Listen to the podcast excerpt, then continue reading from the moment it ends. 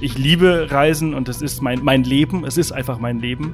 Ich möchte den Leuten einfach zeigen, wie toll die Welt ist, wie sicher die Welt ist und dass man einfach viel länger von diesen, von diesen Momenten halt einfach zehrt, als wenn man ja einfach zu Hause sitzt und nichts tut. Legendäre Grenzgänger und leidenschaftliche Weltenwanderer nehmen uns mit auf ihre Streifzüge und bieten Einblicke in ferne Orte und faszinierende Kulturen. Mit offenen Augen ins Abenteuer. Das ist der Weltwach-Podcast mit Erik Lorenz.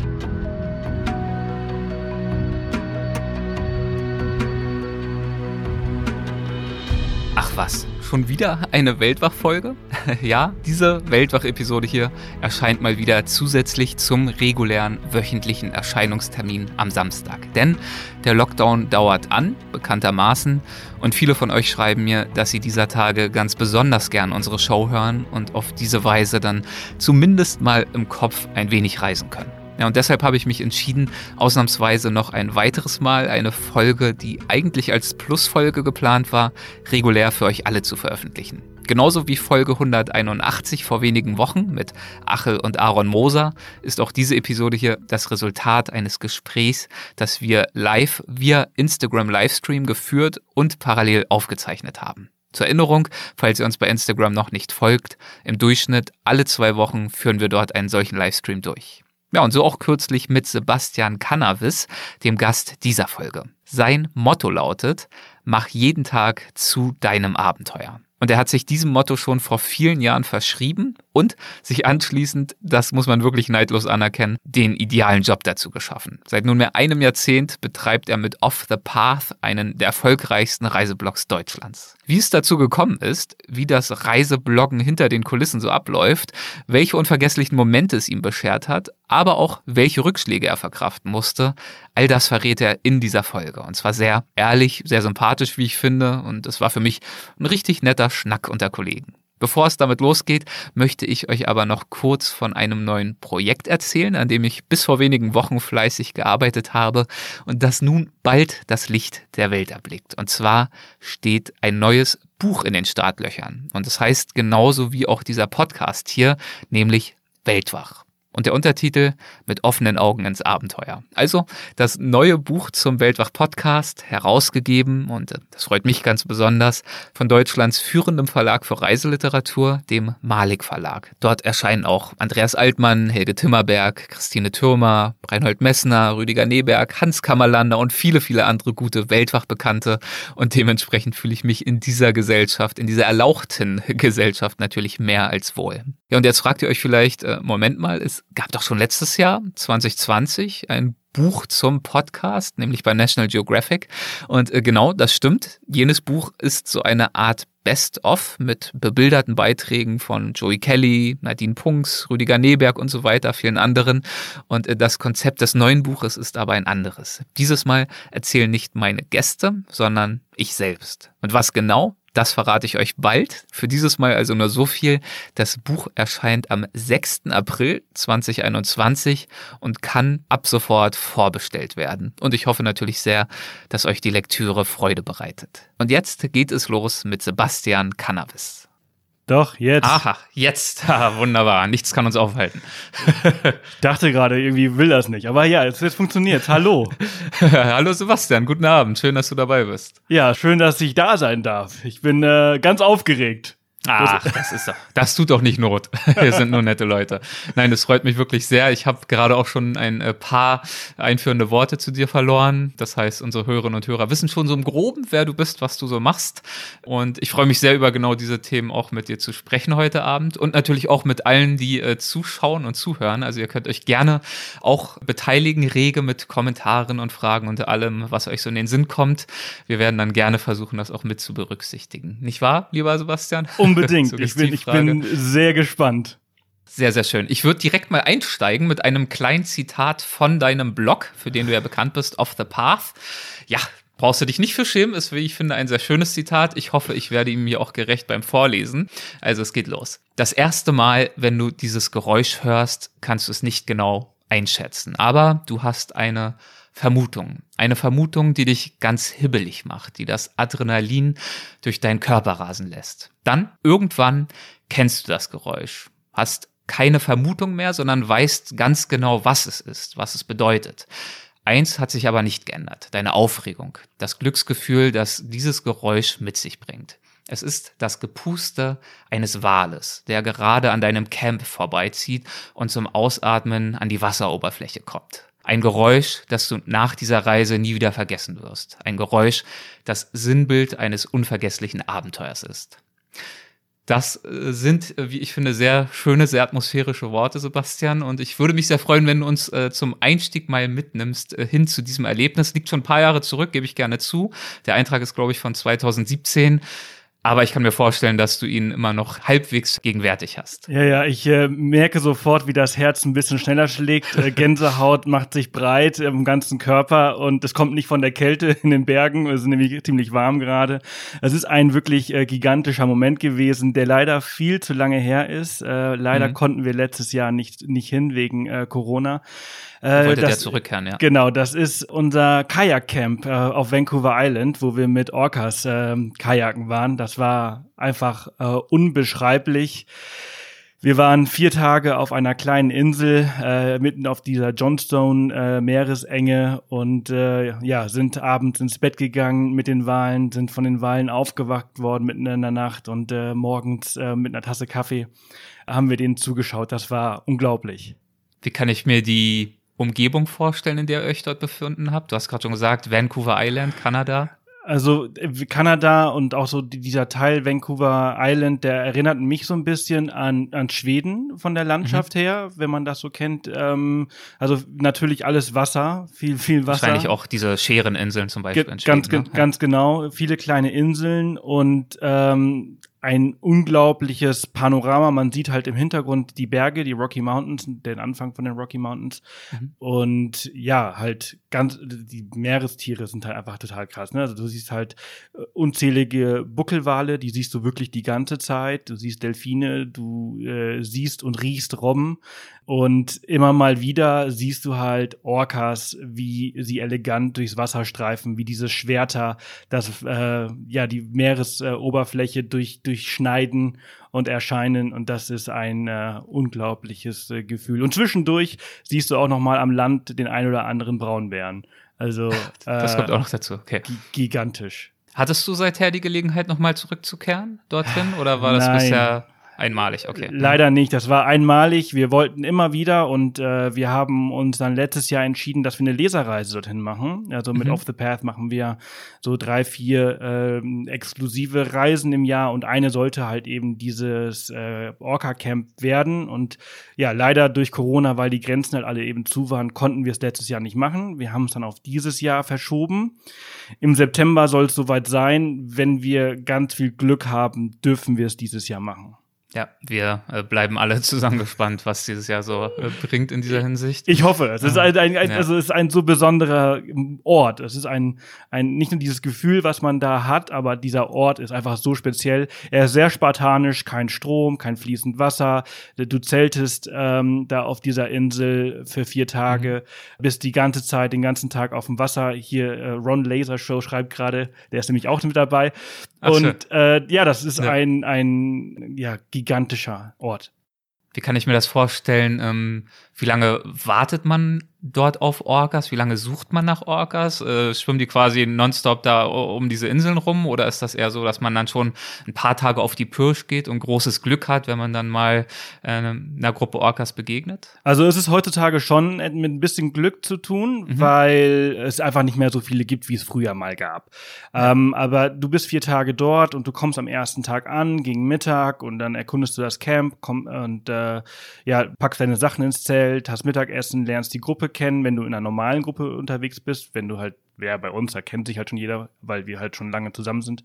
Mhm. Und ähm, dann geht sofort aufs Wasser mit den Kajaks, eine kleine Einweisung in so einer kleinen geschützten Bucht und dann geht's halt direkt aufs offene Meer. Und man paddelt den ganzen Tag. Also man ist immer auf der Suche nach Orcas, aber Orcas sind nicht das primäre Ziel, sondern das Ziel ist einfach, was zu erkunden. Also wenn man mhm. einen Seestern äh, im Wasser sieht, weil das Wasser ist, ist, ist ganz, ganz klar, dann mhm. hält man an und dann wird einem der, der Seestern erklärt, dann kommen halt Delfine vorbei und dann erklären die Guides was über Delfine. Äh, man sieht immer sehr viele Buckelwale, die sind einfach ständig da und immer mal wieder hat man das Glück, und das haben wir halt, wir haben damals von den vier Tagen, wir haben am ersten Tag keine gesehen, wir haben am zweiten Tag keine gesehen, und am dritten Tag haben wir nach dem Mittagessen endlich Orcas gesehen. Da haben wir gerade Mittag mhm. gegessen auf einer Insel. Da hat man sie ganz weit weg gesehen. Da mussten wir durch Fernglas schauen und dachten, da kommen wir nie im Leben äh, hin. Sind, haben dann also schnell unser Camp aufgeräumt, äh, alles weggestaut in die Kajaks und losgepaddelt. Und dann sind die tatsächlich uns sehr, sehr nahe gekommen.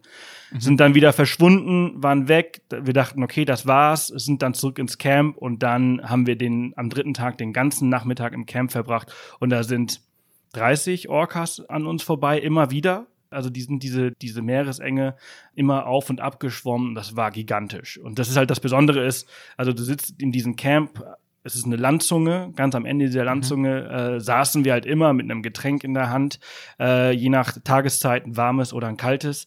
Und, äh, und immer wenn ein Orca kam, haben alle geschrien, Orcas, Orcas, Orcas, damit einfach alle äh, mitbekommen, dass man jetzt bitte nach vorne rennt und schaut. Und äh, ja, also bei einem Buckelwal ist nicht mehr jeder irgendwie äh, nach vorne gerannt. Das war am ersten Tag so. Aber bei einem Orca ist halt nach wie vor bis zum letzten Tag sind alle rausgerannt und haben geschaut. Und das, ja. Sehr, sehr schön. Und von solchen äh, tollen, besonderen Momenten und Orten erzählst du natürlich auf Off the Path, auf eurem Blog. Und äh, da gibt's unendlich viele mittlerweile solcher Momente und Erfahrungen natürlich, die du da beschreibst. Denn du machst das jetzt schon, ich habe es eingangs schon verraten, eine ganze Weile. Ich glaube, ihr werdet dieser Tage zehn Jahre alt. Ist das richtig? Ja, als ich angefangen habe, da waren diese Falten noch nicht da. ja, also mein Glückwunsch auf jeden Fall zum Jubiläum. Die Falten sind dann auch verdient, soweit ich sie hier äh, sehen kann über Smartphone, sind sie ja minimal. Ja, also im, im Mai, äh, Mai, Juni ähm, ist es soweit. Okay. Zehn Jahre off the ja. path. Äh, wir hatten Großes geplant, was wir dann wahrscheinlich aufs Elfjährige verschieben müssen. Ja, ja, Schnapszahl ist ja auch gut. Ja, ja feiert genau. man auch gerne. Ja. Ähm, musstest du wahrscheinlich schon hundertmal erzählen, aber es würde mich, da ich die Geschichte ehrlich gesagt noch nicht gehört habe, äh, dennoch interessieren, äh, nämlich wie es äh, damals dazu gekommen ist, dass du dich entschieden hast, nicht nur diesen Blog zu initiieren als einer der frühen deutschen Reiseblogger, ähm, sondern tatsächlich dann irgendwann auch zu entscheiden, dass du das vollberuflich machen kannst und auch möchtest. Wie ist es damals zu dieser Entscheidung gekommen? Also diese Geschichte habe ich gar nicht so oft erzählt. Dann bin ich beruhigt. Ich hatte nee, schon schlechtes Gewissen. Nee, nee, nee. es, ähm, ich habe sehr früh angefangen zu bloggen. Mein allererster mhm. Blog, den habe ich 2004 gestartet. Damals mhm. gab's Blogspot, für die, die es vielleicht noch kennen, nur ein paar Tage. Also ne, ein paar mhm. Tage nicht, aber war nicht alt. 2004 habe ich diesen Blog gestartet, der äh, den ha habe ich geführt bis 2009 ungefähr äh, oder 2010, habe ihn dann eingestellt, weil er einfach zu langweilig war. und ähm, hatte dann eine Freundin, mit der ich ähm, die ich im Studium kennengelernt habe. Und äh, ich hatte damals von den amerikanischen äh, Reisebloggern halt irgendwie ein bisschen hier und da was gelesen. Und da gab es einen, der war schon ganz okay erfolgreich. Und ich hatte gesehen, wie er sich halt so Reisen finanzieren lässt oder halt hier und da mal ein Hostel äh, gestellt bekommt und so. Und ich dachte, weil ich schon mein ganzes Leben lang gereist bin und viel weiß, vielleicht das war, glaube ich, im ersten oder zweiten Jahr meines Studiums, im zweiten Jahr meines Studiums. In zwei Jahren bin ich fertig und äh, wenn ich jetzt anfange und diese ganzen alten Geschichten aufschreibe, dann vielleicht habe ich ja dann irgendwas aufgebaut, womit ich mir eine Weltreise mit meiner Freundin halbwegs finanzieren könnte. Und ja, das haben wir damals gemacht. Ich weiß gar nicht mehr, wie der, wie der Blog hieß. Ähm, aber mhm. diese Beziehung hat einfach nicht lange gehalten, weshalb, es war irgendwas mit zu irgendwas. Ähm, Na gut, das ist dann natürlich ungünstig. Genau, und da war ich halt alleine und dann war halt zu irgendwas halt irgendwie nicht mehr ganz, ganz, ähm, ja, relevant. Ja. Und ähm, als wir aber diesen einen Blog gestartet haben, hatten wir eine Liste erstellt. Oder mhm. ich hatte eine Liste erstellt mit ganz vielen freien Domainnamen. Mhm. Und äh, den habe ich damals an eine Liste, an, eine, an, weiß ich nicht, 30, 40 Freunden geschickt und ich hatte jemand, jeden gebeten, bitte ein Plus hinter, hinter den Namen zu packen, die er gut findet. Und als diese Beziehung dann in die Brüche ging und der Blog halt eben irrelevant wurde, habe ich diese Liste halt eben wieder gefunden und Off the Path hatte die meisten Plus. Der kam halt am besten an und äh, er passt halt eben zu mir. Also alle Namen hatten irgendwas mit Abenteuer und, und so weiter mhm. in die Richtung zu tun. Und äh, ja, deshalb ist es der Name geworden. Und äh, die Ausrichtung war für die Blogs davor schon eigentlich schon immer auf Abenteuer. Und als ich dann Off the Path gestartet habe, war mir klar, dass das halt eben auch der Weg ist, den ich gehen möchte und äh, damit die Leute inspirieren will, ähm, ja, besser, besser zu reisen ist es gar nicht, aber äh, einfach ja, mehr Abenteuer zu erleben. Und dann ist ja irgendwann, glaube ich, noch äh, ein Fischer in Thailand mit ins Spiel gekommen, oder? Der dir ja, noch so einen kleinen Stupser verpasst hat. Das ist aber viel später äh, passiert. Ja. Also wenn ich äh, 2011 diesen Blog gestartet habe, dann ist das ähm, vielleicht ein, zwei Jahre später passiert. Okay. Das, da habe ich in, in Bangkok gelebt, da habe ich mhm. ähm, Praktikum gemacht, da gearbeitet. Und als es zu Ende war, wollte die Agentur mich halt behalten und ähm, ich sollte eigentlich zurück nach Holland, aber irgendwie wollte ich auch nicht.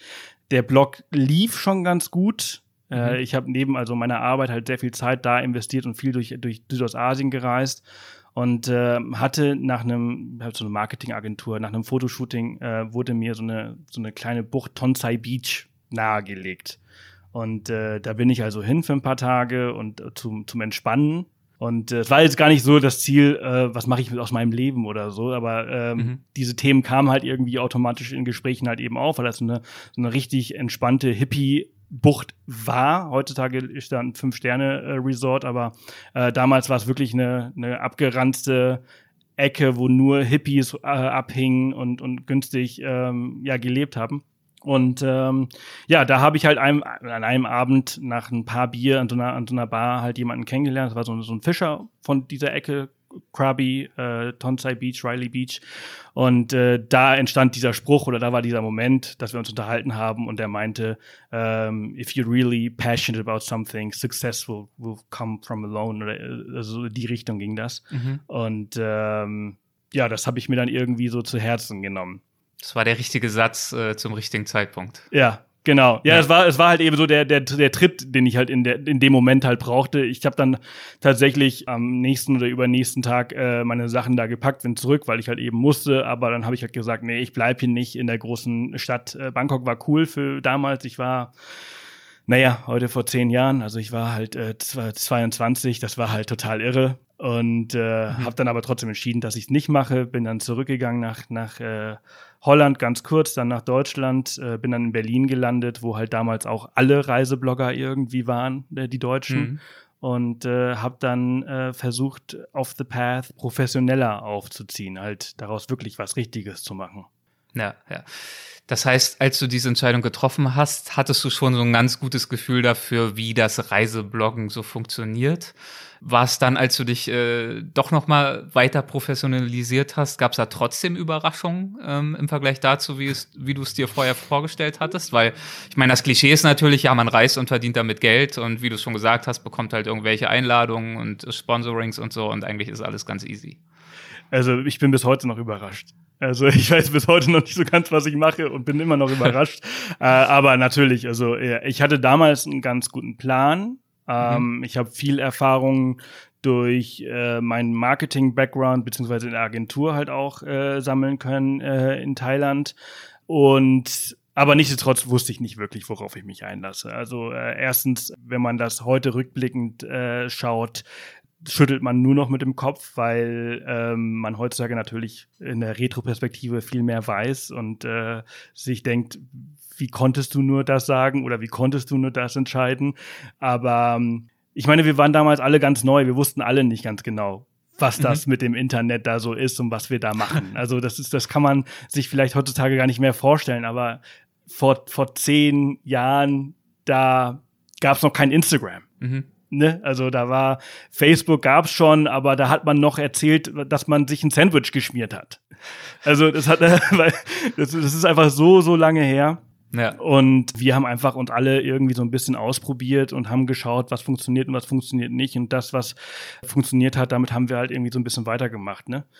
Was hat sich aus deiner Sicht, aus deiner heutigen Sicht bewährt? Was gehört für dich zu einem erfolgreichen Blog oder zu erfolgreichem Bloggen dazu?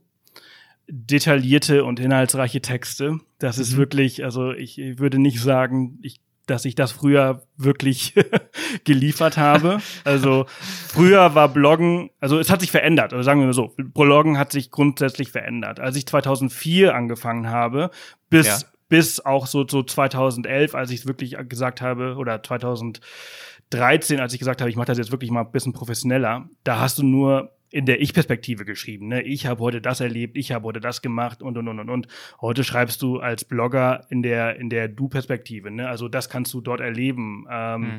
Das erwartet dich dort und dann einfach viel informativer als einfach nur aus deiner Perspektive. Das ist so ein, der, der, der, die größte Veränderung, glaube mhm. ich, im Stil.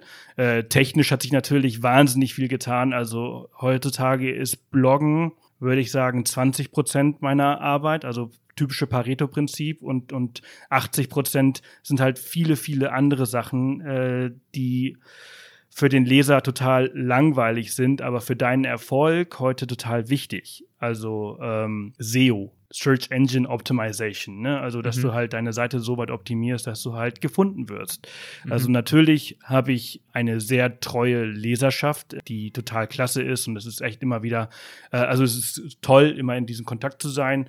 Aber wir setzen halt eben auch auf die, die uns nicht kennen und die, die halt auf die, die bekannten Suchmaschinen halt irgendwie setzen und da irgendwelche Suchbegriffe reinhauen und dann auf unsere Seite kommen, weil ein Großteil unserer Einnahmen halt heutzutage über, über Affiliate, äh, also Kommissionsgeschäft mhm. ist. Ne? Also wenn jemand ein Hotel bucht oder ein Airbnb mhm. oder ein Mietwagen oder so äh, und so weiter. Und ähm, das sind so Dinge, die, die wir halt immer, also erst lernen mussten und die sich aber auch komplett verändert haben. Früher hast du ganz anders Geld verdient, als du es heute tust.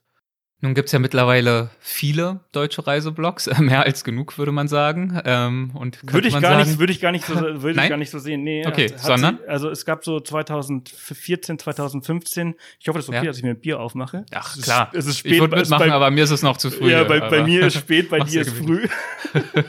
ähm, nee, es gab mal so eine Zeit, da sind äh, die die Reiseblogs wie ja wie Unkraut aus dem Boden äh, gesprossen und äh, heutzutage heutzutage äh, haben nicht mehr, haben nicht so viele überlebt, beziehungsweise viele haben einfach gemerkt, wie viel Arbeit das ist äh, und äh, wie wenig man dabei rausbekommt. Man muss bedenken. Also ich würde zum Beispiel nie wieder einen Reiseblog starten. Äh, mhm. Ich liebe Reisen und das ist mein, mein Leben. Es ist einfach mein Leben. Aber wenn ich irgendwie weiß ich nicht, zwei Wochen in eine Destination reisen muss, um dann halt vielleicht irgendwie ein oder zwei Beiträge rauszuholen, ist der Rechercheaufwand viel, viel zu aufwendig, äh, als ein Modeblog oder ein Foodblog äh, zu machen, wo ich halt, weiß ich nicht, äh, einen halben Tag, Tag koche und dann habe ich halt ein Rezept und äh, weißt du, was ich meine? Ja. Die Inhalte zu erstellen mhm. sind halt einfach äh, ja viel weniger Aufwand, aber äh, natürlich sind die Erlebnisse Gold wert und äh, wie gesagt, also ich lebe, ich lebe Reisen äh, und ich liebe es. Und äh, also würdest du am Ende wahrscheinlich doch wieder beim Ja, wahrscheinlich landen. würde ich am Ende halt doch wieder einen Reiseblog machen. Ich habe äh, in den letzten zehn Jahren immer wieder versucht, andere Dinge nebenbei zu starten und die halt immer wieder eingestampft, weil meine Leidenschaft halt eben ganz klar das, das Reisen und das Abenteuer ist. Ist das vor allem getrieben, also deine Energie, die du ja notgedrungenerweise natürlich auch in dieses Projekt einfließen lässt, von deinem starken Wunsch zu reisen und diese Erlebnisse zu sammeln? Oder ich meine, das schließt sich ja auch nicht aus, kann ja auch beides wahr sein. Und oder hast du auch was ganz Bestimmtes im Sinn, was du gern erreichen würdest mit diesem Blog? Ähm, verfolgst du da Ziele, eine bestimmte Wirkung, die du gern erzielen würdest? Also die eigentlich, die, die, die erste Motivation war eine sehr egoistische. Also mhm. ich wollte reisen und ich habe einen Weg gesucht, wie das irgendwie geht. Mhm. Der zweite äh, oder die zweite Motivation, die dann später dazu kam, als ich gemerkt habe, dass das halt eben doch Früchte trägt und halt viel größer als ich ist, ist es halt, ähm, die Leute zu inspirieren und zu motivieren, anders zu reisen, den Koffer in der Ecke zu lassen und vielleicht den Rucksack aufzusetzen und sich mit den Leuten vor Ort auseinanderzusetzen und halt eben das Hotel bzw. das Resort zu verlassen und das Land zu besuchen, in das sie reisen. Also ich habe nichts gegen Pauschaltourismus. Äh, soll es geben, soll man machen. Äh, unsere Leserreisen sind am Ende rechtlich gesehen auch Pauschalreisen, aber sie sind halt dann sehr, sehr anders. Mhm. Ähm, und ja, also ich, ich möchte den Leuten einfach zeigen, wie toll die Welt ist, wie sicher die Welt ist und dass man einfach viel länger von diesen, von diesen Momenten halt einfach zehrt, als wenn man ja einfach zu Hause sitzt und nichts tut. Ja, und äh, du versuchst deswegen natürlich auch viele solcher Momente für dich selbst zu kreieren. Haben wir schon gesagt, du warst mittlerweile selbst in über 100 Ländern ähm, und bist ja offenbar auch noch dem nicht überdrüssig. Weißt du, kannst du erklären, wie das bei dir selbst gekommen ist, diese intensive Reiselust, die jetzt schon seit so vielen Jahren dich äh, immer wieder rund um die Welt führt?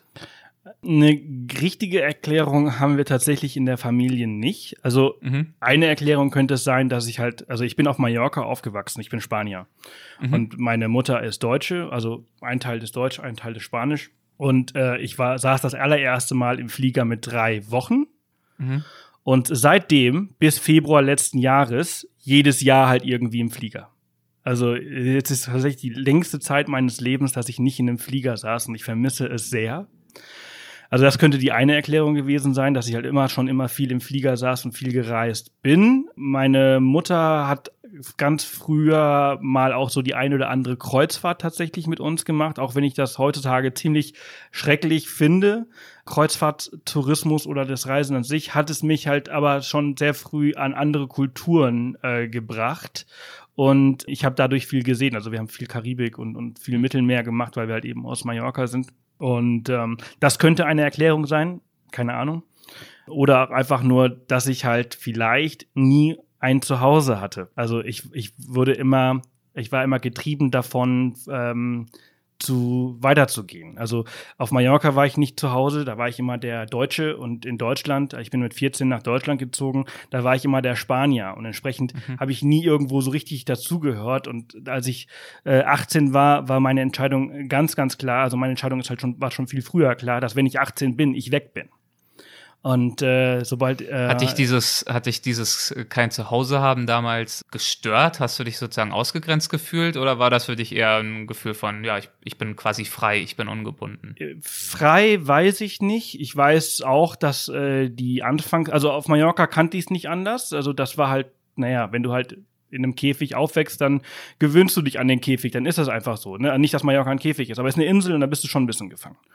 Und als ich dann nach Deutschland gezogen bin, da habe ich erst ganz klar gemerkt, wie es ist, halt wirklich gar nicht dazu zu gehören. Also es war mhm. wirklich sehr, sehr schwer, ganz am Anfang. Ich habe in so einem kleinen Kaff in Bayern, im Süden Bayerns gelebt. Ich lebe immer noch im Süden Bayerns, aber in einem anderen Kaff und äh, hier bin ich jetzt freiwillig. Äh, und ähm, das war, das war eine, das war eine schlimme, schlimme Zeit, als ich äh, nach Deutschland gekommen bin. Und deswegen war für mich ziemlich klar oder schnell klar, dass ich hier nicht sein möchte. Mhm. Und dass ich halt das, was ich, was mir fehlt, aber ich wusste es nicht, dass ich es irgendwie finden muss. Und, und ähm, aber ich wusste, das, das war damals nicht klar. Also ich habe im Laufe der Zeit sowas wie, wie ein Heimatgefühl entwickelt und auch gefunden, ähm, aber auch erst in den letzten paar Jahren. Ähm, ich bin damals mit 18 dann nach Australien gegangen, habe da äh, in einer Firma gearbeitet in Brisbane, was ich dann total geliebt habe. Ich hatte einen sehr schweren Unfall, quasi einen zweiten Geburtstag und musste dann zurück, Reha und so weiter und so mhm. fort. Mhm. Und ähm, ja. Du hast, du hast gerade angesprochen, ähm, es hat sich dann ein Heimatgefühl entwickelt, herauskristallisiert. Wie verortest du dieses Heimatgefühl heute? Ist das der Süden Deutschlands? Ähm, nee, nee, weiß ich nicht. Also mhm. ich fühle mich hier einfach gerade pudelwohl, so jetzt für den ja. Moment ob ich jetzt hier eine richtige Heimat gefunden habe, in der ich halt für immer bleibe, das, das, ähm, dafür ist mein Leben viel zu schnelllebig, äh, dass ich das, dass ich das so sagen könnte. Äh, es könnte auch sein, dass ich nächste Woche sage, äh, ich, ich möchte jetzt unbedingt woanders hin und dann packe ich meine Sachen. Das wäre nicht das allererste Mal, dass ich gemacht habe. Aber jetzt für den Moment, die letzten drei Jahre, fühlen wir uns hier in Garmisch-Partenkirchen sehr, sehr wohl und äh, es ist wunderschön. Wir haben die Natur vor der Tür und ähm, ja, wenn nicht gerade Corona und Lockdown ist, dann kann man hier auch extrem viel machen und, und sich frei bewegen. Kann man auch so, aber es ist gerade ein bisschen eingeschränkt und ähm, für jetzt ist es gut. So, das heißt, die Reiselust war schon immer da, der Blog ist schon seit einer ganzen Weile da und dementsprechend äh, bist du jetzt auch äh, seit einer ganzen Weile grundsätzlich gut dahingehend aufgestellt, dass es dir eben tatsächlich gelingt, beides zu verbinden, die Arbeit und das Reisevergnügen. Wie ist es denn nun aber jetzt nach all den Jahren in der Realität? Wie hat sich dein Reisen verändert? Also ich könnte mir zum Beispiel vorstellen, gut, ich mache einen Podcast, das ist nochmal ein bisschen was anderes, aber ich weiß zum Beispiel von mir, wenn ich äh, reise, um ein Buchprojekt umzusetzen, ist das, ähm, also es hat auf jeden Fall definitiv nichts mit Urlaub zu tun. Es ist natürlich ein viel interessanteres und intensiveres Reisen, weil ich kontinuierlich viel, viel aufmerksamer bin, mich viel weniger um, um, mich selbst und um meine Entspannung beschäftige, sondern schaue, wo ist was, eine interessante Story, ein interessanter Typ, wo kann ich irgendwie mit wem sprechen. Es ist aber anstrengend. Ähm, wie wirkt sich das auf deine Reisen aus? Kannst du jemals entspannen oder bist du eigentlich nur mit dem Laptop unterwegs und suchst äh, jeweils das nächste WLAN, um irgendwie wieder die nächste Story rauszuhauen? Also das hat sich in den Jahren äh, sehr verändert. Also der Blog ist ja aus dieser Freiheit entstanden Mhm. Ganz am Anfang war ich sehr frei. Dann war ich, dann gab es eine Zeit, wo ich weniger frei war, weil ich halt genau das, was du gerade beschrieben hast, äh, empfunden habe. Ich muss hier, ich, ich bin hier zum Arbeiten. Ich muss hier Inhalte äh, erstellen, äh, schnell mal hier in den Laden Foto machen, schnell mal da weiter die Sehenswürdigkeit abklappern, Foto machen, notieren, äh, um dann später einen Blogbeitrag zu schreiben. Und mittlerweile kommt halt auch wieder eine Entspanntheit wieder rein, wo wir sagen, okay, pass auf, es gibt halt noch natürlich diese Reisen, wo halt auch ein Job vielleicht dahinter ist, wo wir vielleicht auch Werbung machen sollen. Das ist das eine. Das muss man einfach losgelöst von dem, von dem sehen. Und es gibt halt eben noch nach wie vor, es gibt die, die ganzen normalen Reisen, wo wir halt wirklich gehen lassen, also frei treiben lassen mhm. und, und schauen, wo wir landen und da mal schauen, was daraus entsteht. Manchmal schreiben wir darüber gar nicht oder wir machen auch kein Video oder auch kein Foto oder nichts. Und ja, und manchmal halt eben schon. Und ähm, mhm man, man, wir haben gelernt, damit umzugehen. Ne? Also es ist halt wirklich so, dass, dass du ja auch in diesen Job so ein bisschen reinfinden musst, weil es eben keine Ausbildung dafür gibt. Es sagt dir niemand, so, so, so musst du es machen, sondern du musst es halt eben für dich definieren. Wir sind halt einfach so die klassischen Selbstständigen, selbst und ständig. Also mhm. wir können je, immer arbeiten, wenn wir wollen, aber wir können halt eben auch sagen, nee, jetzt nicht und jetzt entspannen. Das muss man wir. aber auch können. Und das muss man eben, das muss man lernen. Also das, das, das, das, ähm, weil wenn du am Anfang, am Start, am Anfang läuft es ja vielleicht nicht ganz so rund, da arbeitest du viel, viel mehr, dann bist du auch in so einer Routine des, des krassen Arbeitens und wenn es immer noch, wenn es dann sehr gut läufst, kommst du da aber nicht raus. Du bist in so einer, in so einem, in so einem Kreis, Kreislauf, ne, ja. wo du halt einfach ja. nicht rauskommst. Und das mussten wir, ich musste auch erstmal gegen eine Wand rennen, um zu kapieren, dass es halt eben nicht immer so, so geht und dass halt auch ein Körper irgendwann mal eine Pause braucht und, und, und der, der Geist. Und ja. ähm, genau, also heutzutage, wir machen so zwei, drei Reisen im Jahr, die nur für uns sind. Manchmal bekommt man was davon mit im Netz, manchmal auch nicht. Mhm. Und ähm, ja, so ist das bei uns. Falls ihr hier jetzt irgendein Gekratze hört draußen, hier wird, glaube ich, gerade Schnee geschüppt oder geschoben. Lasst euch davon bitte nicht stören. Ich weiß nicht, wie laut man das hört. Ja, ein bisschen, aber äh, hier ist Frühling, ne? freut mich, freut mich. Hier noch nicht so wirklich. Äh, zu dem Thema, das wir gerade haben, passt auch Birgits Frage wunderbar. Die lautet wie folgt. Gibt es bei dir manchmal auch einen inneren Konflikt zwischen dem, was sich gut blockt und dem, was du eigentlich gerne schreiben Nein. würdest? Also Nein. Sie denkt da zum Beispiel, dass das vielleicht gerade in dem Moment relevant sein könnte, wo der Blog dann auch irgendwann notgedrungenerweise kommerzieller wird, dass das vielleicht zu Konflikten führt, vielleicht auch mit Sponsoren oder was auch immer. Nee, also äh, nee, also kann ich wirklich sagen, nein. Also es gibt vielleicht mal so die, die, ein kleiner Punkt, also ein, ein, mhm. ein, Teil eines großen Themas, der mir vielleicht nicht so ganz passt, wo ich sage, hm, und dann sind natürlich halt ähm, kommerzielle Interessen, wo du dann sagst, ja gut, okay, mh, hm, wenn das, wenn du das so, wenn, also wenn ein jemand dahinter ist, der das vielleicht bezahlt, dann ist das halt eben eine bezahlte ja. Werbung und dann muss ich halt eben sagen, okay, dann ist das halt so, wenn, wenn das deine Zielgruppe ist. Aber, aber grundsätzlich, und das kann ich einfach wirklich ganz ehrlich beantworten, äh, nein, ich habe keine Konflikte, ich mache nur das, worauf ich wirklich Bock habe. Und ähm, wer uns wirklich lange folgt, der sieht, der merkt das auch, dass wir halt, ja, wenn wir halt äh, einen Sprinter ausbauen wollen, dann wird der Jeep halt verkauft. Wir sind vier Jahre lang einen Jeep gefahren, dann wird er verkauft, dann geht, gehen wir halt in eine andere Richtung. Ja. Und dann, dann, dann fuchsen wir uns da rein und bauen das halt eben so nach unseren Bedürfnissen aus. Und das ist ja beim Reisen halt auch genauso. Wir machen das, worauf wir Bock haben und dann suchen wir uns die entsprechenden Partner, die halt eben eigentlich auch die, die gleiche Vision haben wie wir. Also ja. grundsätzlich kann ich das äh, mit gutem äh, Gewissen äh, verneinen. Äh, Sandy schreibt ja auch gerade nochmal, das äh, Katerchen ist es vielleicht auch, dass wir da kratzen hören, dass du mir in den Schrank will, das nur zur Erläuterung. Äh, Sandy hat wahrscheinlich schon die aktuelle Folge gehört. Da habe ich offenbart, dass ich mir hier so eine eigene kleine Sprecherkabine gebaut habe in Philadelphia, weil sie eben sehr hellhörig ist, wie man jetzt auch merkt. Aber Sandy, nur der Hinweis, jetzt sitze ich nicht in meinem Kleiderschrank, das ist nämlich die Sprecherkabine, sondern hier im Wohnzimmer und deswegen hört man es eben leider auch. Das ist dann der Nachteil. Aber ich wollte euch hier nicht zumuten, mich da kauernd und unter Luftarmut leidend äh, sehen zu müssen. Das wäre wahrscheinlich so der schöne Anblick. das, das nur am Rande. Gut, also Störgeräusche sind natürlich ähm, so typische Herausforderungen, wenn es ums Podcasten geht. Es Das gibt aber natürlich dazu. auch, es gibt natürlich auch Herausforderungen, die ganz grundsätzlicher Natur sind, die uns alle betreffen und insbesondere aber natürlich auch äh, die Reisebranche, in der du ja nun mal stark verhaftet bist. Und das ist natürlich äh, Covid-19 dieser Tage ganz besonders. Wie habt ihr euch denn darauf eingestellt? Also nicht nur in eurer Lebenswirklichkeit, sondern insbesondere auch mit dem Geschäftsmodell, nämlich rauszureisen, rauszugehen, zu reisen und ja, wie du es gerade vorhin auch gesagt hast, zu inspirieren und zu motivieren, anders zu reisen. Also ich kann dir sagen, ich habe die, ich hab die schlimmsten zwölf Monate seit ganz, ganz langer Zeit hinter mir. Also ich glaube, die letzten, die schlimmsten zwölf Monate meines Lebens, also noch nie habe ich so lange äh, so sehr ähm, wirtschaftlich halt gelitten wie, wie die, ja, wie das letzte Jahr. Äh, das ist natürlich für uns eine Vollkatastrophe. Ne? Und ähm, ich war darauf vorbereitet im Vergleich zu vielen anderen. Ähm, zum Hintergrund, neben Off the Path führen wir eine kleine Outdoor-Marke namens Drausgänger. Und ähm, wir produzieren einige der Teile halt in Fernost, also in China. Und äh, da kommt ja das Virus her. Und, äh, und ich bin halt immer in sehr guten und sehr engen Kontakt mit unserer Produktion. Und ähm, habe halt mitbekommen, was da abgeht. Sie haben mir mal erzählt, was Sache ist. Und, und ähm, ich habe damals im Januar schon, schon zu Line gesagt, weil wir, wir wechseln uns immer ab, wer auf die ITB im März geht. Und äh, sie war, sie wäre letztes Jahr dran gewesen. Und Deine äh, Freundin und auch Ge- äh, genau, Geschäftspartnerin, genau, also genau, das ja alles zusammen ja. mittlerweile. Ja. Genau, genau, genau. Also Off the Path äh, machen Line und ich zusammen. Und äh, sie wäre letztes Jahr dran gewesen. Und dann habe ich im Januar schon gesagt, du pass auf, da kommt was. Keine Ahnung, was das ist. Da, da gab es dann auch schon die ersten Fälle in Bayern, bei Webasto und so. Und in Deutschland wurden oder in Europa wurden alle langsam nervös, aber man wusste noch nicht, was es ist. Aber ich hatte irgendwie schon so ein bisschen mehr gehört von meinen Kontakten dort und äh, habe damals schon die ersten Masken besorgt.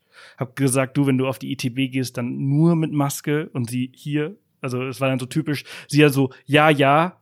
Und ich wusste, dass dieses Ja, ja heißt, ja, kauf mal eine Maske, damit du beruhigt bist, aber ich trage die dann vor Ort auf gar keinen Fall. Mhm. Und naja, und dann im Laufe der Zeit ging dann ja irgendwann ging das ja rasend schnell, wie diese Ereignisse sich überschlagen haben. Und äh, wir hatten dann schon irgendwie Mitte Februar hatte ich schon angefangen, alles auf äh, Homeoffice umzustellen. Ich meine, für uns ist ja sowieso easy Homeoffice, weil wir sowieso ortsunabhängig sind. Aber wir hatten, wir hatten Mitarbeiter. Wir hatten ein Team von acht Leuten. Wir hatten 150 Quadratmeter Büro und Lager mit Drausgänger und so weiter und so fort. Und ähm, als das dann äh, am 13. März, das war so für uns unser D-Day, das hat eingeschlagen wie eine Bombe. Wie eine Bombe. Es wurden Aufträge abgesagt. Ich musste unsere Mitarbeiter aus, äh, aus Tirol, äh, also die sind am, am 12. abends hingefahren und am 13. morgens habe ich einen Anruf bekommen, dass die Grenzen zumachen. Dann musste ich die halt sofort wieder zurückholen. Das war, das war schrecklich. Also äh, Ja. Aufträge, ein Auftrag nach dem anderen. Mein Telefon hat geglüht, weil ich hätte dann, also am Dienstag drauf hätte ich nach Kanada fliegen sollen. Das wurde halt abgesagt. Und, und, und von einem Tag auf den anderen sind viele, viele, viele Tausende von Euros an, an, an, an Aufträgen und an, an Sachen weggefallen. Und von heute auf morgen sind alle Einnahmen weggefallen. Also es war von jetzt auf gleich so gut wie niemand mehr auf der Seite, weil Ja. Alle Angst hatten. Niemand hat mehr recherchiert, was man in Kapstadt machen kann oder so. Oder äh, und rückwirkend wurden alle Buchungen der letzten drei, vier Monate, also ich glaube, wir bekommen bei den meisten Portalen drei Monate im Nachhinein Mhm. die Kommission ausgezahlt.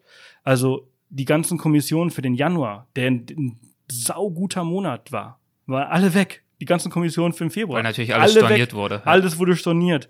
Wir haben im Januar haben wir einen Relaunch hingelegt, der sauteuer war, weil das Jahr hat gut angefangen. Wir dachten, komm, das letzte, der letzte Relaunch äh, liegt äh, fünf Jahre her. Also wir können jetzt mal das Geld nehmen und riskieren und, und einfach mal das investieren, weil äh, es kommt ja wieder was gut rein. Wir können ja gut planen. Ja, und dann, als dieser Tag war, ey, puh, das war krass. Das war richtig krass. Ähm, ja, unsere Mitarbeiter dann erstmal in Quarantäne, weil sie ja dann aus Österreich gerade kamen. Das, das, darauf konnte dich niemand drauf vorbereiten. Also egal wie vorbereitet ich war, darauf konnte dich niemand vorbereiten. Das war Horror. Ja. Ja, und die Monate danach, das hat sich dann sogar, also wir, wir haben dann, ich glaube, uns das zwei Wochen angeschaut, haben gemerkt, das können wir nicht stemmen. Also unsere Fixkosten sind einfach viel zu hoch, weil man plant ja auch immer dann, wenn es gut läuft. Und äh, selbst für sowas Schreckliches kannst du einfach nicht planen. Und äh, wir mussten dann unser, unser Lager und Büro auflösen. Wir mussten uns leider von unserem Mitarbeiter trennen. Wir, oh, weiß ich nicht, wir mussten so viel machen. Das war, das war nicht schön.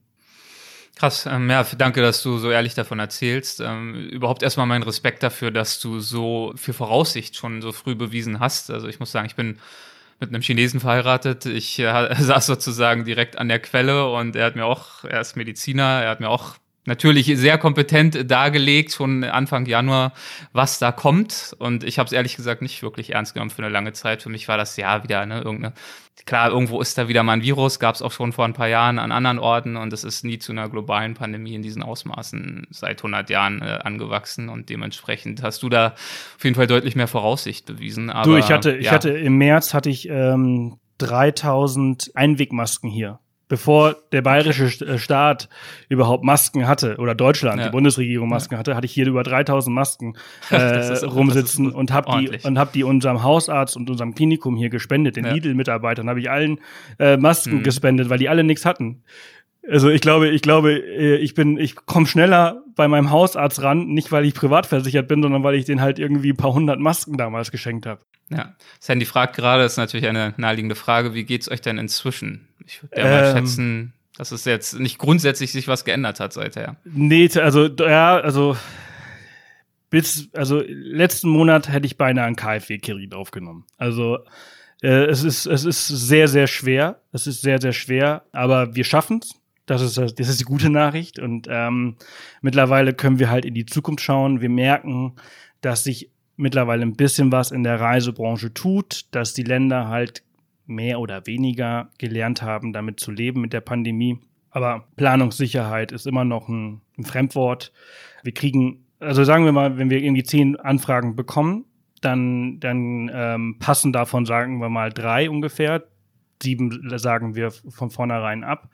Und von den drei, von denen wir uns, mit denen wir uns unterhalten, kommen alle drei eigentlich nicht zum Abschluss, weil sie in der Zwischenzeit irgendwie verschoben werden.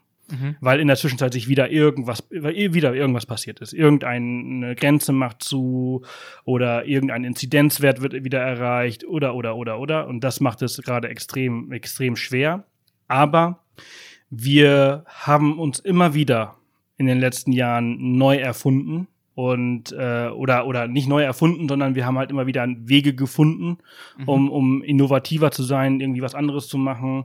Und diesmal, wir hatten seit Jahren ein Projekt in der Schublade und als der Lockdown kam, haben wir dieses Projekt jetzt endlich mal äh, angegangen. Und das ist halt eben dieses Mikroabenteuer-Thema. Ähm, das hatten, Buch dazu habe ich mir natürlich auch notiert. Jetzt muss ich es nur auf die Schnelle finden. Wie heißt es denn noch gleich? Die coolsten Mikroabenteuer Deutschlands. So, ganz genau, ja, gen Titel. genau, ja. genau. Und mhm. äh, wir haben uns im März dann hingesetzt und echt im, im Akkord dieses Buch äh, geschrieben. Das ist ein Mix aus selbsterlebten Erlebnissen und aber halt auch sehr gut recherchierten Erlebnissen in Deutschland. Und das haben wir dann halt äh, zum Mitte des Sommers herausgebracht. Und äh, das kommt jetzt gerade sehr gut an. Und das hilft uns gerade tatsächlich über die Runden. Das ist fast mhm. mehr oder weniger äh, das, womit wir unser, unser täglich Brot verdienen äh, mit, äh, diesem, mit diesem Buch. Und äh, ja, genau. Die Reisen, die ihr für dieses Buch selbst durchgeführt habt, ähm, die habt ihr dann dementsprechend aber auch schon größtenteils vor Corona durchgeführt. Ja, ja, okay. ja. Das heißt, ihr hattet auch, ich meine, äh, Staycation und äh, sozusagen das Abenteuer in der Nähe suchen, das ist ja ähm, natürlich jetzt im Zuge von Corona noch mehr ein Thema als jemals zuvor und wird sicherlich auch mindestens noch für dieses Jahr bleiben. Ihr habt aber offenbar schon vorher auch mit Interesse Deutschland erkundet. Glaubst du denn, dass im Zuge von äh, Covid-19 auch äh, mittel- und langfristig unser Reiseverhalten sich verändern könnte? Beziehungsweise du hast ja vorhin auch beschrieben, du hast bis zu Covid seit deinem, ich weiß nicht mehr, dritten Lebensmonat, war es das? Ja, dritten kein, Woche oder irgendwie sowas. Ja, ja. eigentlich kein Jahr verbracht, ohne zu fliegen. Ich meine, klar gibt es auch Themen aller Nachhaltigkeit und so weiter und so fort. Ich glaube, wir alle werden äh, bewu uns bewusster darüber, wie wir reisen sollen, was das für Auswirkungen hat und wie man irgendwie Wege finden kann. Wie ist da die Entwicklung bei dir in Bezug auf vielleicht die letzten zehn Jahre, aber auch wenn du jetzt in die Zukunft blickst, wenn das Reisen dann wieder eher möglich sein wird? Also die, die, die Frage ist, äh, wie sich, was ich so denke, wie sich das entwickeln wird. Ne? Also ähm, ich glaube schon. Das war eine etwas äh, aufgeladene Frage. Ich gebe zu ein bisschen äh, doppelt komplex. Äh, die eine, der eine Aspekt wäre, was du grundsätzlich glaubst, wie sich das Reisen verändern wird, ob sich quasi alles wieder auf normal äh, prä-Corona sozusagen zurückstufen wird. Und die zweite Frage wäre in der Tat, wie du für dich selbst zum einen auf die letzten Jahre zurückblickst, aber auch in die Zukunft schaust.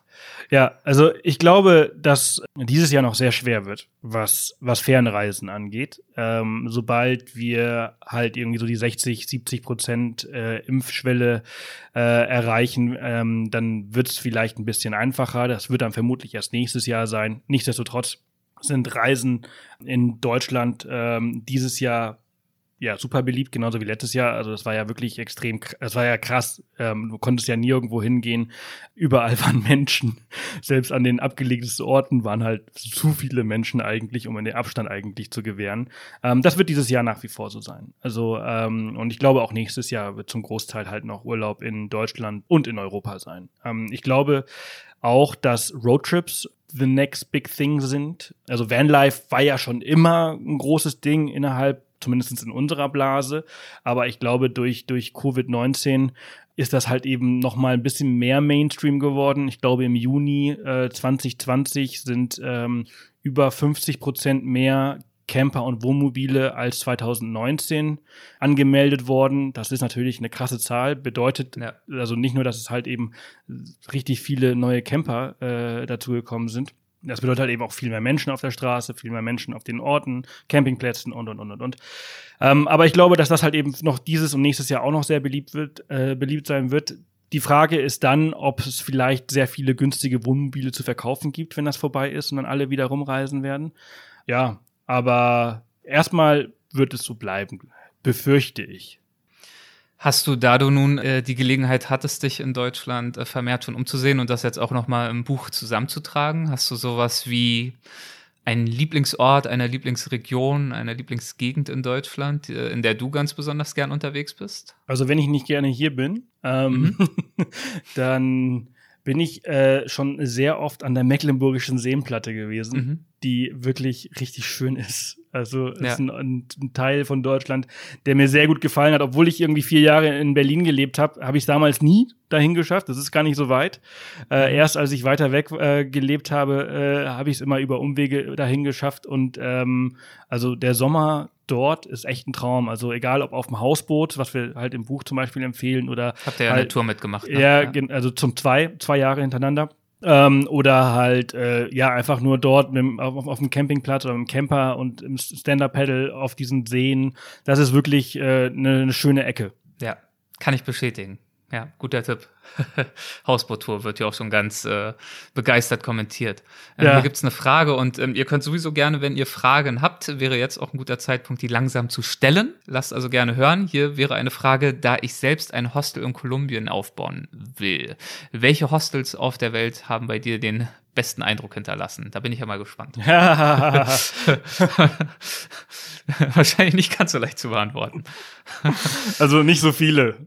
Ähm, also meine, meine Hostel-Erfahrung, äh, also ist erstens viel zu alt, also wirklich mhm. von ganz früher, als ich äh, Bloggen angefangen habe. Das heißt, du bist habe. jetzt äh, bieder und konservativ geworden und tust dir das nicht mehr an, oder?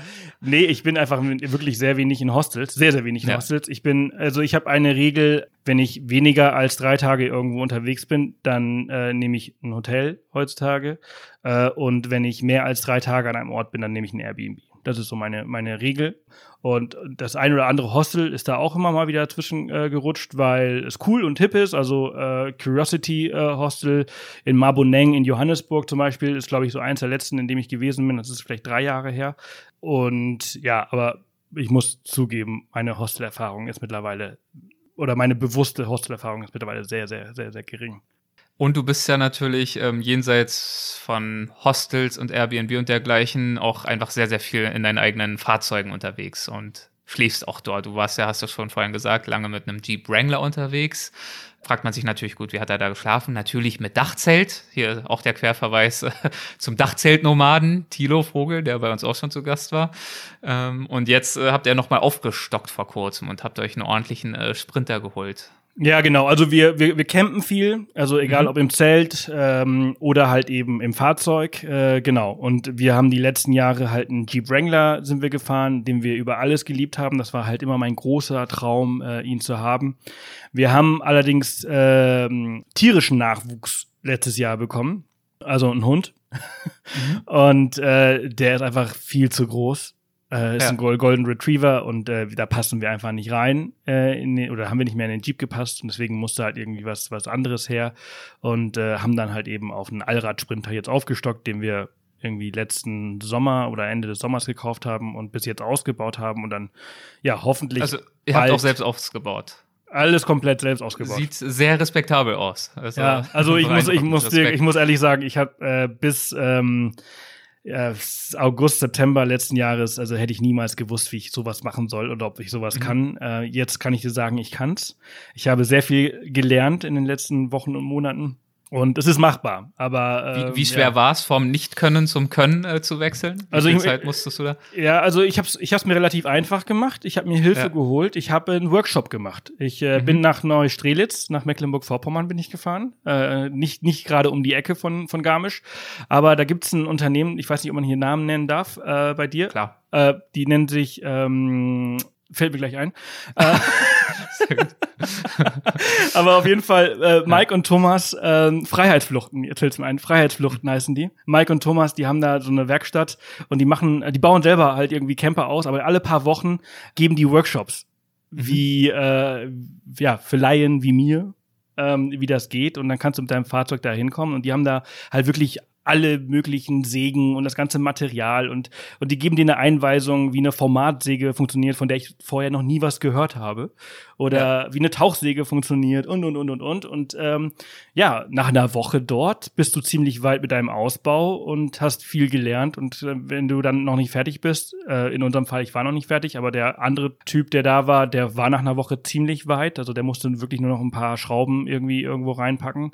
Äh, aber ich habe mir dann halt eine Tauchsäge und so weiter gekauft und habe die zu Hause ja. weiter äh, gebaut und ja, das Resultat kann man bei uns auf Instagram halt sehen und äh, ich finde, das sieht ganz okay aus.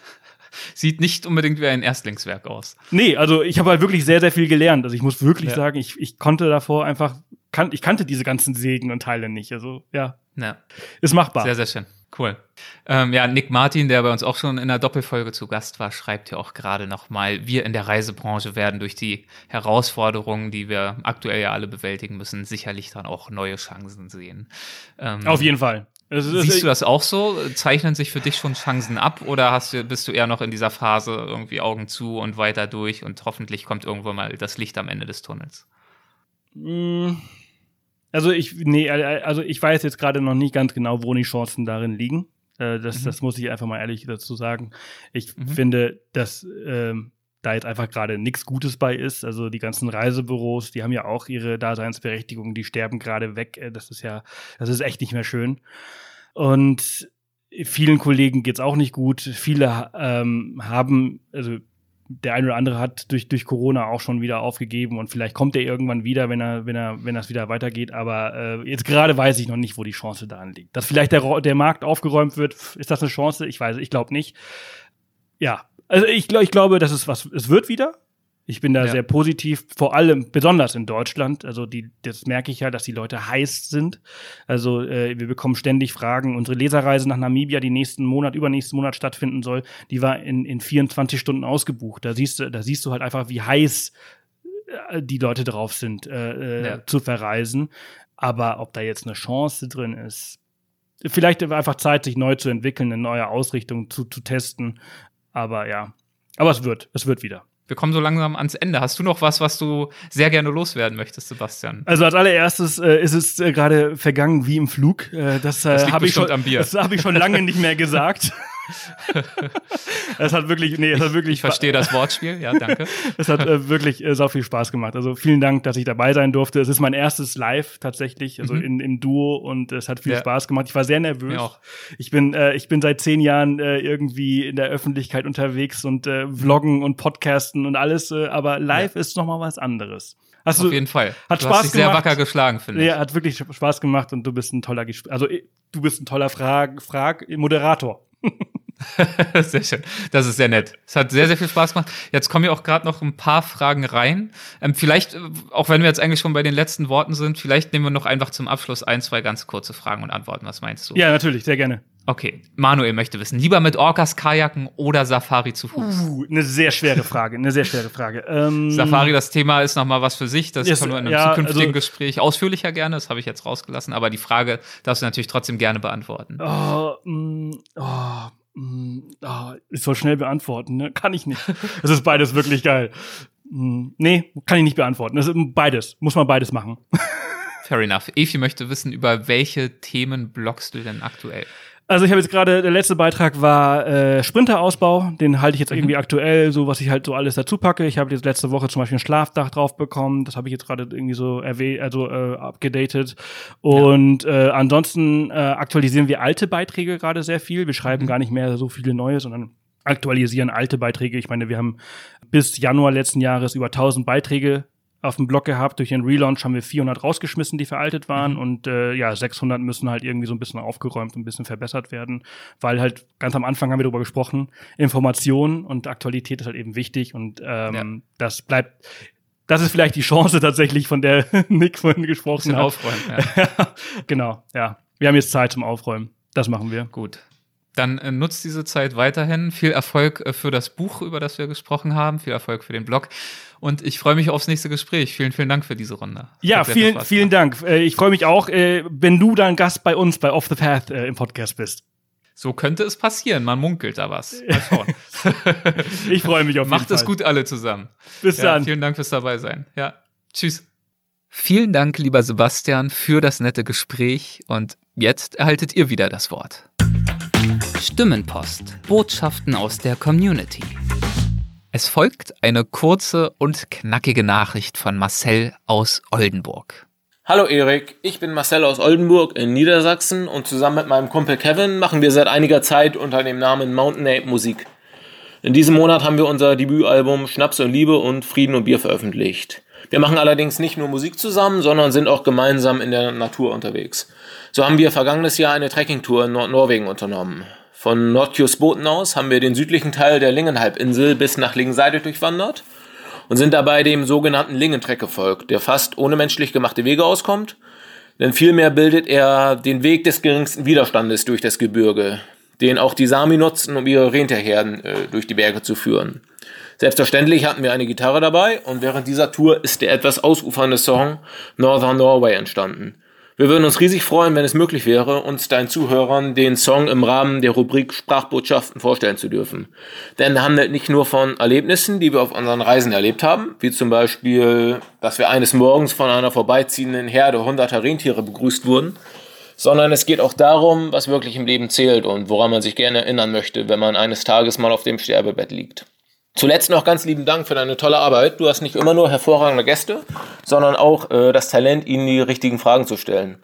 In besonderer Erinnerung sind uns die sehr bewegenden Interviews mit Rüdiger Neberg und seiner Frau Annette geblieben. Aber auch die Gespräche mit Reinhold Messner, Hans Kammerlander oder Eric Adams von Manowar gehören zu unseren Lieblingsfolgen. In dem Sinne, mach weiter so. Ciao. Ja, Marcel, vielen Dank für die nette Nachricht, für die netten Worte. Es freut mich ganz besonders, dass dir die Episode mit Eric Adams so gut gefallen hat. Wunderbar, wunderbar. Ja, und wenn wir schon beim Thema Musik sind, dann wollen wir auch dabei bleiben. Also ganz klar, jetzt wollen wir natürlich auch deinen erwähnten Norwegen-Song hören. Und äh, du hast es ja schon angekündigt, er ist etwas ausgeufert und äh, damit hast du auch nicht übertrieben. Aber er ist sehr schön Und ich finde es einfach grundsätzlich auch toll, wenn aus der Weltwach-Community solcher Input kommt und ihr euch auch mit einbringt. Also vielen Dank dafür. Vielen Dank, dass du uns von diesem Projekt erzählt hast. Und ähm, deshalb gibt es jetzt als Ausklang zu dieser Folge auch eben jenen Song. Ich glaube, er geht rund elf Minuten, nur damit ihr wisst, was euch erwartet. Und äh, ich verabschiede mich jetzt schon mal. Ich sage vielen Dank fürs Zuhören für dieses Mal. Bis zur nächsten Folge und jetzt viel Freude beim Lauschen und Träumen.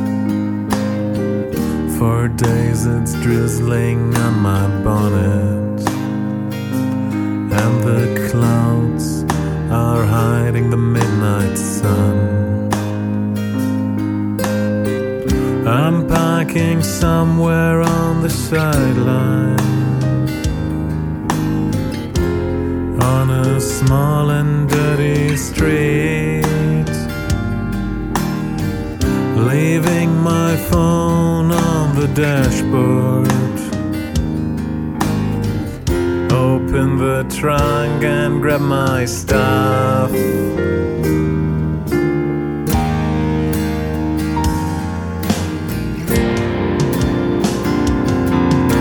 And when your boss yells at you, the next time you'll be fired after hours of work.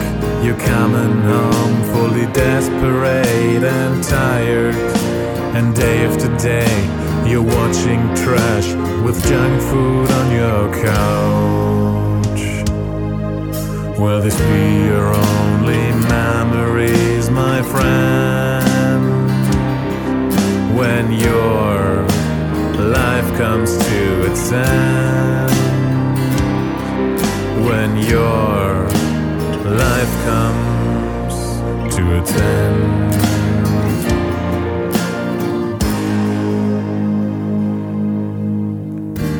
I'm climbing up into the mountains. The melting snow is cascading down the cliffs. The rain still darkening the landscape and my pack is weighing heavily on me.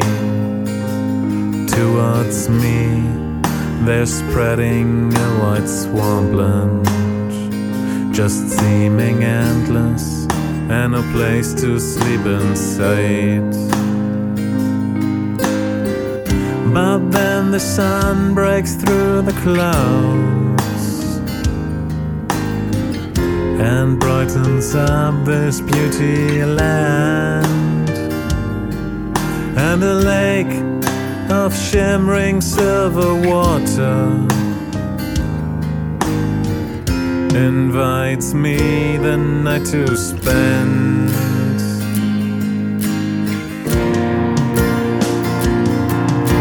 And when the host on TV acts like a circus clown A disabled man gets humble just for you watching at home. While you're zapping from the talent show to the superficial news. Will this be your only memories, my friend? When your life comes to its end. When your life comes to its end.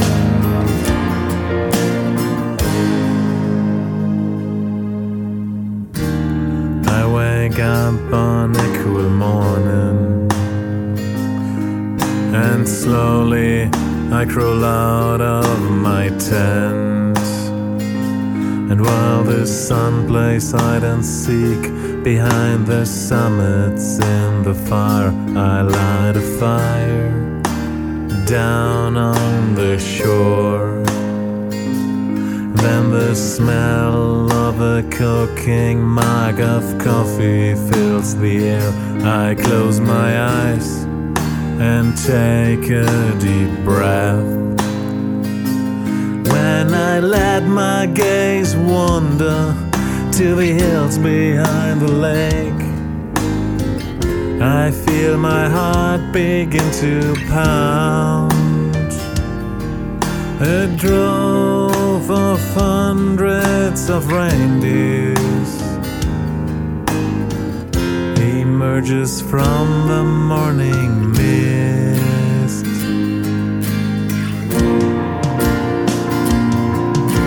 And when the president lies to you, we need war to preserve the peace.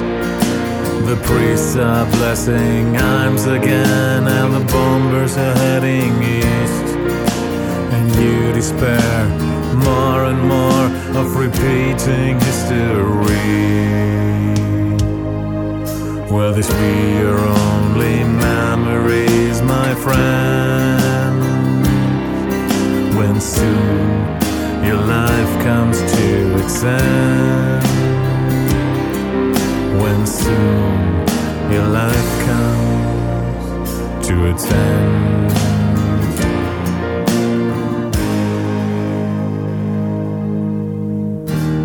Now it's been a few hours I've shouldered my backpack at dawn. I'm trudging through deep snowfields above me towers a huge peak, and again I sink up to my chest. Step by step, I can hardly get any further up. My lungs are burning, and the wind's cutting my face. Then suddenly, the snow breaks on me. I'm slipping down head over heels and arrive below. I see my blood on snow. I never felt so much alive.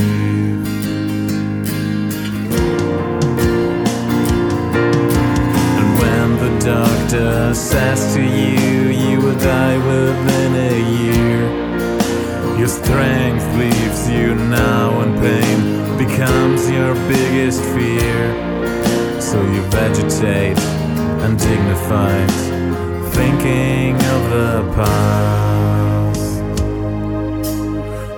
Will be your memories, my friends, when now your life comes to its end?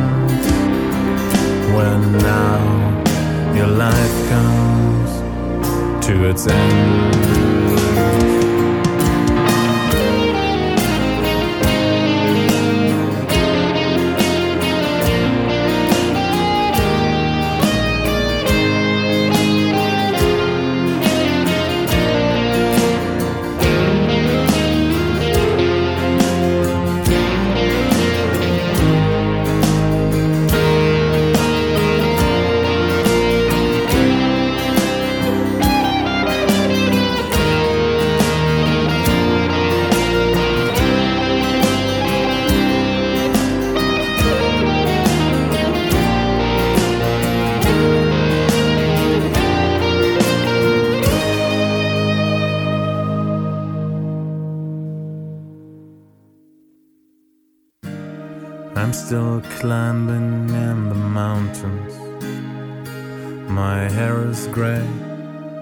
And the world isn't the same. I'm sitting here on a rock, reviewing my life, the ups and downs I struggled through. I don't know how long I'll be able to enjoy this way of life and its gift of happiness. The storm is rising up, and I must hurry to climb down. Will I reach my safety camp? I don't know if I'm still strong and fast enough.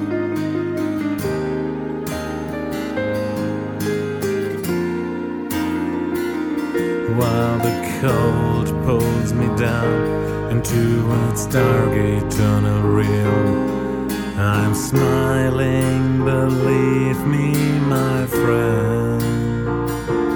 It was worth it in the end.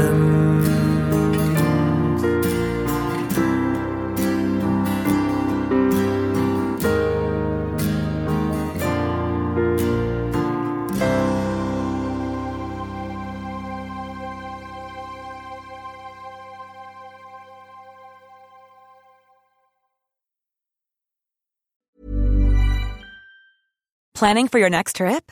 Elevate your travel style with Quince. Quince has all the jet setting essentials you'll want for your next getaway, like European linen, premium luggage options, buttery soft Italian leather bags, and so much more. And is all priced at 50 to 80% less than similar brands.